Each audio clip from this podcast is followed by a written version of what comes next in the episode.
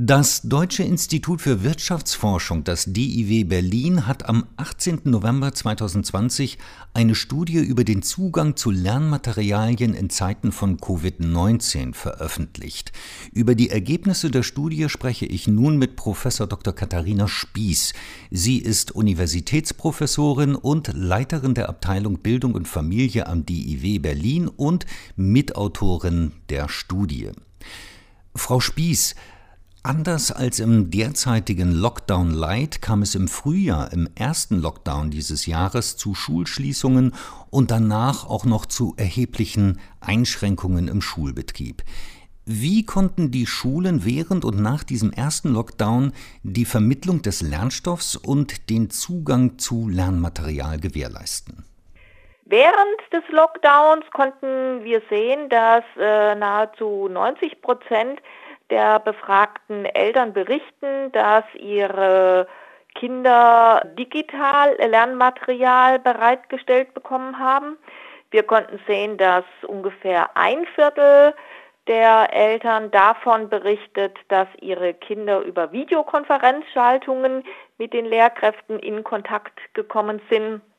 Bisschen mehr als die Hälfte berichten, dass äh, Lernmaterial vor Schulschließung den Kindern mitgegeben worden ist. Es gibt auch einen geringen Prozentsatz, die über ganz andere Wege berichten, was aber das äh, Schöne ist, wenn Sie äh, es so sagen wollen, ist, dass der Prozentsatz von Eltern, die sagen, es ist überhaupt nichts passiert, dass dieser quasi null ist.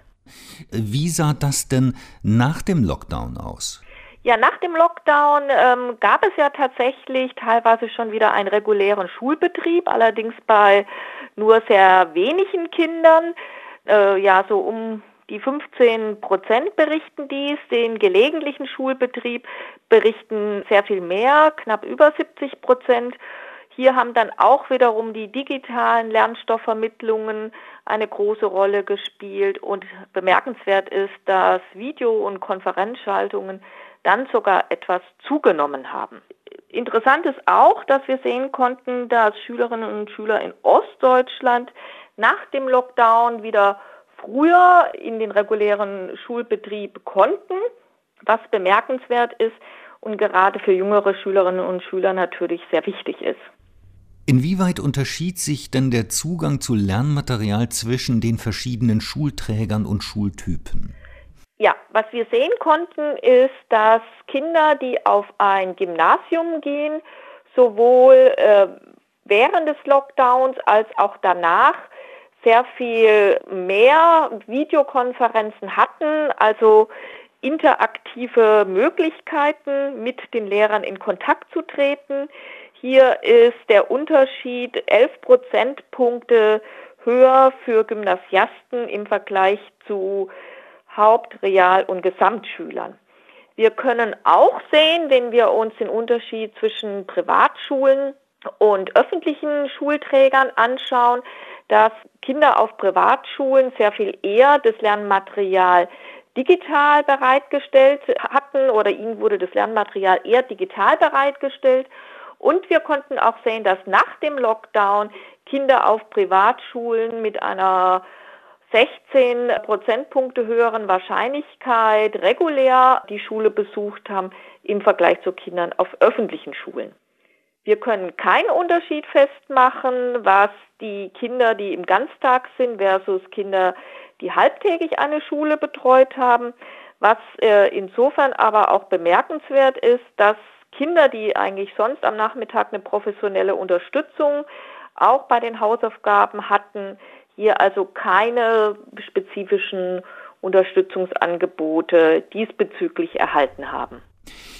Werden die bereits bestehenden Bildungsungleichheiten durch diese Pandemiebedingungen noch weiter verschärft?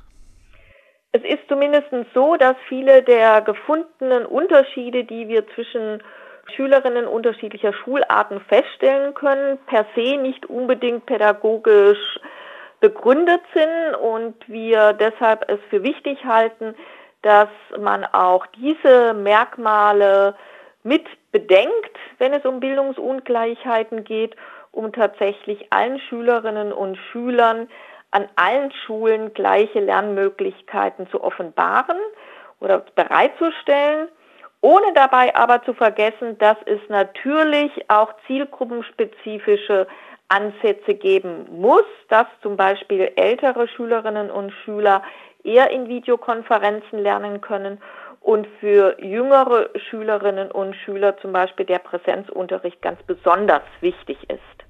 Was bedeuten Ihre Ergebnisse für zukünftige bildungspolitische Weichenstellungen?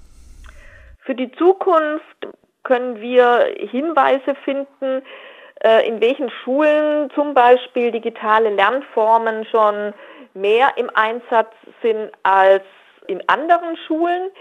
Deshalb, äh, wenn wir alle Schulen auf ein ähnliches digitales Niveau stellen wollen, dann müssen wir auch in diese Schularten äh, vermehrt investieren, die diese Bereitstellung von Lernmaterial jetzt noch nicht so sehr im Fokus haben. Wir wissen aber auch für zukünftige äh, Schulschließungen oder Schulschichtbetriebe, dass es wichtig ist, dass wir hier uns vielleicht auch anschauen, welche Schülerinnen und Schüler waren davor im Ganztags und brauchen jetzt vielleicht andere Formen der Lernmittelbereitstellung als Schülerinnen und Schüler, die in halbtägigen Schulprogrammen waren.